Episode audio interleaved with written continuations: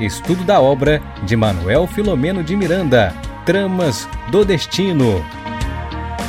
Olá, amigos! Estamos de volta para mais um episódio da série Tramas do Destino. Este é o episódio de número 42. Bom, para você que está nos acompanhando no canal, nós estamos estudando esse opúsculo maravilhoso Tramas do Destino e com este episódio nós iniciamos o capítulo de número 20. No episódio passado nós nos despedíamos aonde a menina, a jovem mulher Lisandra recebe hospitalizada é, a família dela, né? O irmão Gilberto manda lembranças, Ermelinda, é, a própria dona Artemis. E agora, aqui, como um desdobramento desse assunto, Manuel Filomeno de Miranda vai mostrar para a gente justamente é, fazendo jus, inclusive, ao título da obra, né, tramas, é, o envolvimento desse espírito que incita essa jovem mulher a buscar o suicídio como extermínio da própria vida e solução é, dos problemas é, em nível do seu psiquismo, os tormentos que aquele obsessor incitava naquela mulher e fazendo-a perceber então que extirpar a vida seria a solução para todos os seus problemas, quando na verdade o plano dele era, sabendo nós que não há morte, só a vida, ela encontraria no mundo espiritual a continuação de sua desdita e ele então, vamos dizer assim, arrastaria aquele espírito para as regiões sofredoras. Esse era o plano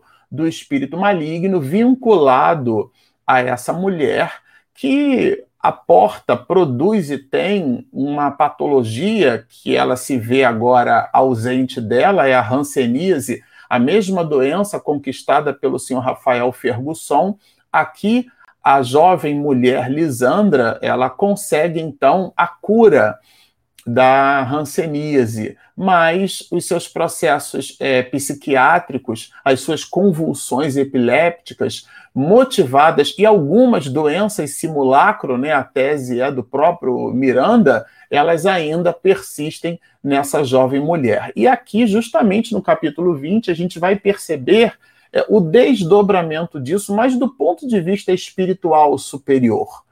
É, a gente pode observar um, uma cena é, e, e plotá-la como sendo uma desgraça, mas na verdade existe um apoio do mundo espiritual superior. A própria dona Adelaide, a mãe de dona Artemis, né, ou a avó de Lisandra, a matriarca mor dessa família Fergusson, foi ela quem efetivamente, é, habilmente pelo seu psiquismo, pela condução espiritual, pela sua presença junto àquela família, evitou um mal maior.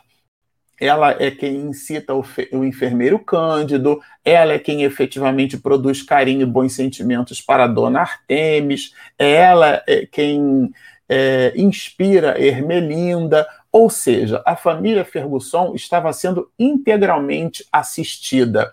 E é nessa perspectiva que Miranda continua a explicação da história, transformando, num primeiro momento, aquilo que poderíamos considerar como sendo uma desgraça, afinal de contas, trata-se de uma tentativa de suicídio, mas ele produz um desdobramento adicional e coloca, inclusive, no título do capítulo 20, justamente esse tema apontando a direção da reflexão. O amor vence o ódio. Sensacional o título, né? E ele vai então nos dizer assim o autor espiritual. Sem saber como explicar-lhe o ocorrido, o respeitável interlocutor manteve-se em discreto recolhimento, tentando sintonizar-se com as fontes da providência divina, a fim de saber como fazer. Bom, eu destaquei esse trecho aqui porque, na sequência, o médico que dá assistência à família visita no hospital internado o senhor Rafael Fergusson. E ele estava bastante apreensivo porque na noite anterior ele teve uma indisposição, um pesadelo, não conseguiu é, compor o sono da forma adequada, e o diálogo é, se faz nessa direção, né? O, o, o senhor Rafael Ferguson fica apreensivo e não sabe exatamente por quê, porque vamos lembrar que ele estava hospitalizado e recluso e não acompanhava a dinâmica da sociedade, da família, possuía notícias dadas pelo médico, né? E ele então conversa com o senhor Rafael, mas buscando acomodar, dizer como explicar. E ele vai dizer então assim, né? Hoje, diz-nos Rafael Fergusson, posso atinar com os males que devo ter praticado, em face das inquietações que me consomem, exigindo-me o alto preço da paz interior. Isso era genuinamente o senhor Rafael Fergusson num hospital ranceniano. A gente vai ver aqui mais adiante é, a literatura, o médico percebendo a, já a condição em que ele se encontrava, mas refletindo sobre as suas próprias dores, né? Ele vai então nessa direção, inclusive, dizer: sinto na alma e no corpo a violência dos danos que me dilaceram. Gente, na alma e no corpo. Ele era portador de ranceníase. Então vamos lembrar aqui, quando ele fala da alma e do corpo, ele está estabelecendo uma relação é, dupla. Realmente ele passava por situações muito difíceis, né? Sinto na alma e no corpo a violência dos danos que me dilaceram, respondendo ao apelo das minhas desditosas vítimas. Era espírita já o senhor Rafael Fergusson. Conhecia os intrincados e complexos processos da obsessão, talvez não com tanta profundidade, mas sabia ele que não era exatamente vítima das circunstâncias. Era alguém que, entrando numa rua sem saída, deposita taxinhas a, a, atrás para que as pessoas que viessem depois dele, pisando nas taxinhas, não pudessem entrar na rua. Só que aqueles de nós que nos movimentarmos assim, encontraremos uma rua sem saída e depois a gente precisa regressar recolhendo as próprias taxinhas que nós mesmos jogando, jogamos, quiçá pisarmos nelas. Então, esse é o movimento descrito na questão 132 do Livro dos Espíritos, aonde a doutrina espírita, incitada à, resposta pela pergunta sábia do mestre de Leon Allan Kardec, a doutrina espírita vai nos fazer perceber os complexos mecanismos da prova e da expiação. Nesse caso aqui, mecanismos de expiação. O bondoso espírita que o ouvia e observava, está dizendo aqui o médico, em prece Aí é o estado da oração. Orar não significa colocar as mãos postas, fechar os olhos e estabelecer verbos na segunda pessoa do plural. Não. Ele estava ouvindo o seu Rafael Fergusson e estava em prece, quer dizer, o estado de oração, de equilíbrio, buscando na concentração as forças do alto. Então ele observou em prece, né? Nele estampadas no seu Rafael Fergusson as garras da enfermidade vigorosa. Enquanto o senhor Rafael falava, ele, como médico, inclusive, prestava atenção na condição daquele homem. As mutilações faziam-se visíveis. O rosto demasiadamente deformado, volumoso, retinha os lepromas em degenerescência. Estava ele sendo consumido em vida. A expressão leonina, os olhos avermelhados e as pálpebras feridas. As abas das narinas carcomidas produziam compaixão. Olha o quadro difícil, né? As mãos padeciam os reflexos das amputações de alguns dedos, o mesmo ocorrendo com os pés, que completavam o quadro extremo numa visão constrangedora do sofrido Senhor. Eu sempre me recordo o comentário de minha esposa Regina, quando a gente lê um romance assim, a gente passa uma página em determinadas situações, mas aquilo foi objeto de muita dor por parte daquele espírito. A gente lê um romance, a pessoa ficou 10 anos no calabouço. Aquilo para a gente é um parágrafo. Mas para o espírito foram instantes supremas de dor. Então a gente fica imaginando, lendo esse texto, porque esse é um material que serve, que deve nos servir para a reflexão. Muito embora seja aqui um romance, mas é uma obra doutrinária, trata-se de um conteúdo que dialoga com os objetos reflexivos da criatura humana que somos, considerando que não somos corpos, somos espíritos imortais. É nessa direção que Manuel Filomeno de Miranda estabelece na história romance elementos para que possamos efetivamente refletir sobre as nossas próprias querelas, sobre as nossas idiosincrasias morais, sobre as nossas questões pessoais refletidas no comportamento desse homem. Um sentimento de funda piedade, claro, né? Insopitável manifestação de amor assaltaram Cândido, porque ele realmente fica tocado ele vai realmente tocado naquele diálogo, né? Aquele enfermeiro é, que assiste, que dá assistência. No episódio passado a gente falou bastante em como esse enfermeiro consegue levar a família para o centro espírita, consegue modificar o comportamento do médico que tem o seu filho paralítico por conta de um acidente automobilístico, como inclusive ele, o enfermeiro Cândido, consegue dar apoio à família e chega esse mesmo enfermeiro no momento certo, é, sendo entrando na residência após um veículo de aluguel, né? Miranda usa essa expressão, a gente imagina tratar-se de um táxi. Ele, é, o Gilberto então comunica ao enfermeiro e o enfermeiro recolhe a jovem mulher é, desmaiada, com os pulsos cortados, e leva é, os dois, né? É, levam na, para um pronto-socorro e ela então é submetida a uma cirurgia às pressas e ele, o enfermeiro Cândido, regressa trazendo notícias que vão suavizar o coração de Dona Artemis. Esse enfermeiro Cândido é ele, inclusive, que é incitado positivamente, influenciado, questão 459 do Livro dos Espíritos, ele é influenciado pela Dona Adelaide, a matriarca mor dessa família Fergusson. É ele que efetivamente olha o senhor Rafael Fergusson e dá-se conta da deformidade física, da dor daquela alma. Quando a gente leu isso aqui, eu fiquei realmente meditando durante bastante tempo. Seus sentimentos tormentosos são justos, seus pesadelos é, procedem, porque o sentimento que efetivamente é, ele acabou trazendo era um sentimento genuíno que vinha da alma.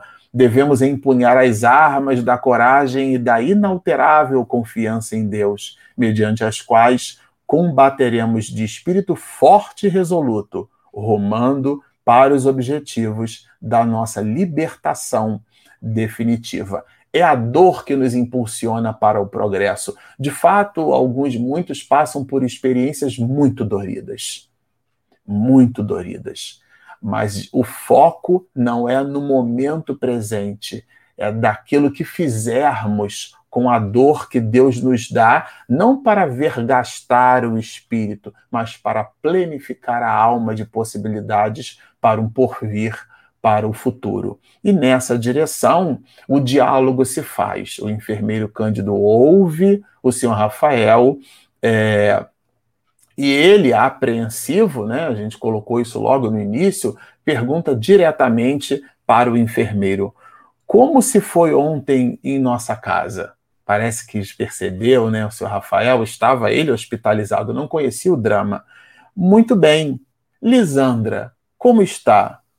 Internada no pronto-socorro. Olha, as coisas vão chegando aos poucos. Aconteceu alguma coisa grave? Sim, porém está fora de perigo em franco refazimento. E aí ele se permitiu estabelecer os detalhes, como diz aqui Miranda, né? e minudenciou a ocorrência, buscando dar-lhe um tom natural de modo a diminuir o impacto da notícia. Às vezes a gente é, possui é, uma inabilidade em, em, apresentar a outra pessoa uma determinada, um determinado infortúnio, uma determinada ocorrência, uma determinada situação. Então vejam que ele, ele, o enfermeiro Cândido aborda o seu Rafael, o seu Rafael fala das suas questões, das suas reflexões, estabelece-se uma conexão entre ambos. O seu Rafael em prece, Cândido, né, em prece, busca no verbo do Rafael Fergusson os elementos necessários para depreender o nível de sentimento para que a abordagem psicológica fosse na razão direta da capacidade do senhor Rafael de perceber é, a informação. E ele não apresenta de arroubo, né? Isso é bem interessante. O verbo quente macio do enfermeiro se encarregou de erguer-lhe o ânimo e de incitá-lo ao aproveitamento da hora. É totalmente diferente. É uma voz, é uma informação que acalenta, que afaga. A tese é de Jesus. Meus discípulos serão reconhecidos por muito se amarem. Então, nas relações interpessoais, o objeto das nossas atenções deve ser sempre o outro, o afeto, a consideração, o respeito, o carinho. Ainda que em relação ao nosso filho, por exemplo, a gente busque admoestá-lo, mas a questão não está no que fazemos, mas na forma que escolhemos por realizar. E é nessa direção que o texto continua. O senhor Rafael recuperou-se moralmente do abalo, embora dificilmente lhe desaparecessem o constrangimento e a decepção defluentes da malograda agressão da treva em relação aos seus dias futuros. Porque aqui ele recebe o impacto da notícia, a tese de Paulo de Tarso, nem tudo sois atribulados, porém não angustiados, perplexos, porém não desanimados. Porque é óbvio que vivendo no mundo, a gente não vai se imaginar que nós estamos isentos da dor. Em alguns muitos espiritistas que passam pela experiência da desencarnação, um parente, amigo morre ou desencarna, e aquele outro diz assim: Mas você é espírita, você deve enxergar a morte como um fenômeno natural. Me lembro muito do Divaldo Franco, que depois de regressar de um conjunto de conferências que ele fez quando Nilson de Souza Pereira desencarna, né, foi um dos fundadores da Mansão do Caminho junto com ele. É, ele então diz que vai até o túmulo chorar o morto dele. Porque, de fato, e às vezes depois a gente não chora o pai e a mãe, chora o cachorro, chora um objeto que cai do móvel e a gente então deságua ali, né? Porque fica represando aquela emoção. Nós somos criaturas emocionais, somos seres humanos mergulhados num corpo de carne. Se o corpo de carne não exercesse ou não tivesse nenhuma importância, nós não reencarnaríamos. E, no entanto, a doutrina espírita é clássica em nos informar que a encarnação do espírito é o elemento primordial para a evolução. A gente aprendeu que a verdadeira vida, digamos assim, né? As realidades são efetivamente copiadas para o mundo material. E dizemos que a verdadeira vida é a vida espiritual. E num contraponto, numa espécie de silogismo, a gente poderia, ou dentro dos mecanismos da retórica, a gente poderia imaginar que se a verdadeira vida é a vida espiritual, então essa aqui é a falsa. Mas, na verdade, não é assim. Mergulhados num corpo de carne, estamos suscetíveis àquilo que a matéria imprime na realidade do espírito. Questão 22A do Livro dos Espíritos, né? A matéria é o laço que prende o espírito e por sobre o qual, e ao mesmo tempo, este exerce a sua ação. Então, são as questões materiais exercendo influência sobre a alma e, dentro dessa vida material, a experiência da ausência de um ser querido. Porque de verdade nós não perdemos pai, mãe, tio, um amigo, nós não perdemos pessoas, a gente perde um lápis, uma borracha, uma caneta. As pessoas morrem ou desencarnam, elas continuam vivas, mas isso não nos exime de possuir, de nutrir e de ter um genuíno sentimento de saudade. Não digamos um sentimento de revolta, de ira contra Deus, não. Ah, esse é um outro nível de polaridade sentimental. Estamos nos referindo a uma genuína saudade, afinal de contas, somos criaturas emocionais e não exatamente racionais. Na Idade Média, no período medievo, nós matávamos por amor a Deus, dizendo, falávamos desse amor, porque visitava muito mais os aspectos cognitivos, como criaturas cognoscentes que somos, do que propriamente as relações do amor, porque a gente vai perceber, é, dentro do judaísmo primitivo, trazido por Moisés no Monte Sinai, uma lei categórica que começa com um advérbio de negação: não matarás. E às vezes a gente mata a expressão do outro. Nós matamos o desejo do outro de efetivamente é, sentir saudade, e aportamos um conhecimento que muito mais se nos apresentará ao outro, se lhe apresentará muito mais como algo frio do que propriamente é, acalentador. E aqui o verbo do enfermeiro Cândido era quente e macio. Era aquela voz que abraça, que afaga. Eu sinto a tua dor, eu posso perceber a tua dor, e eu estou aqui do teu lado. É óbvio que o sentimento da ausência é, está íncito em cada criatura, mas o outro que produz o apoio, ele então demonstra o afeto e não as relações tecnicistas do conhecimento espírita. Meus discípulos serão reconhecidos por muitos se amarem. É isso que promove, é esse conjunto de comportamentos que a gente observa muito claramente no enfermeiro Cândido, né? É, retornando ao convívio do lar, Lisandra volveu ao mutismo, a infelicidade que lhe apetecia entreter, quer dizer, voltou à mesma condição de antes. É, lembremos que no episódio passado a gente cita que uma certa, um certo discernimento fez-se presente justamente pelo afastamento do obsessor.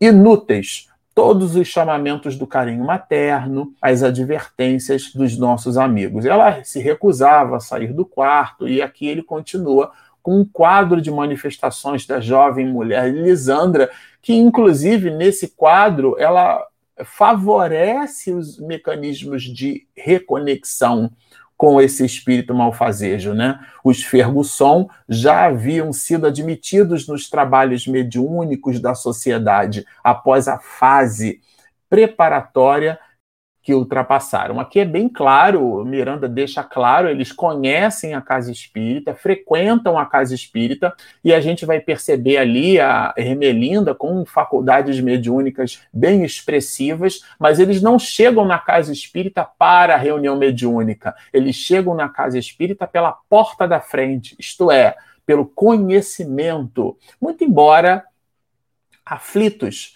pelas circunstâncias familiares, mas depois de conhecer as pessoas, de ter o convívio com todos, eles então, é, ultrapassado esse momento, eles passam é, a frequentar, a participar e a compor a equipe de uma das reuniões mediúnicas do centro espírita que o enfermeiro Cândido convida, o que inclusive fornece para a gente aqui elementos reflexivos bem interessantes, porque às vezes a pessoa chega como 30 anos numa instituição e ela acha que carrega um diploma, diploma de espírito, ela fez um curso de espiritismo, é, e ela chegando numa nova instituição, ela se imagina credora das possibilidades do, de, no minuto dois, considerando o minuto um a sua chegada, né?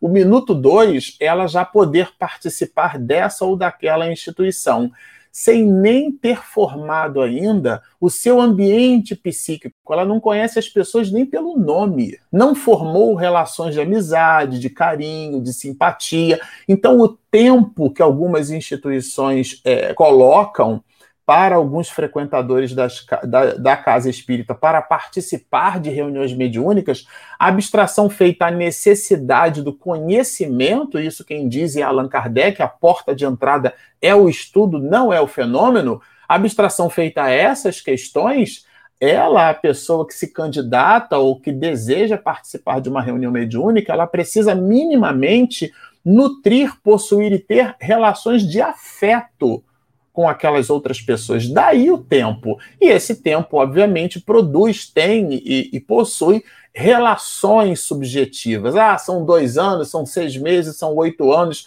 Nós somos sete bilhões de habitantes, portanto, somos sete bilhões de possibilidades. E nessa perspectiva, Miranda faz questão de dizer aqui: não está escrito, mas está escrito que, ultrapassado esse período, a família, então, é, ela participa de reuniões mediúnicas e agora ele vai começar a mostrar o desdobramento é, desse assunto, citando então justamente essa reunião mediúnica, que será objeto da nossa próxima atividade, do nosso próximo episódio.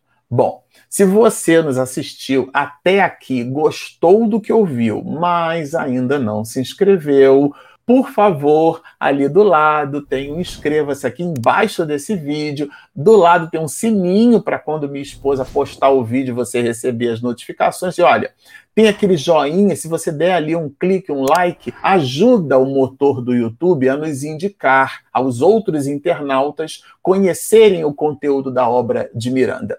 E nós temos também um aplicativo que é gratuito, disponível na Play Store e na Apple Store. Bom, estão feitos os convites. Baixem o nosso app, inscrevam-se no nosso canal, sigam-nos e muita paz.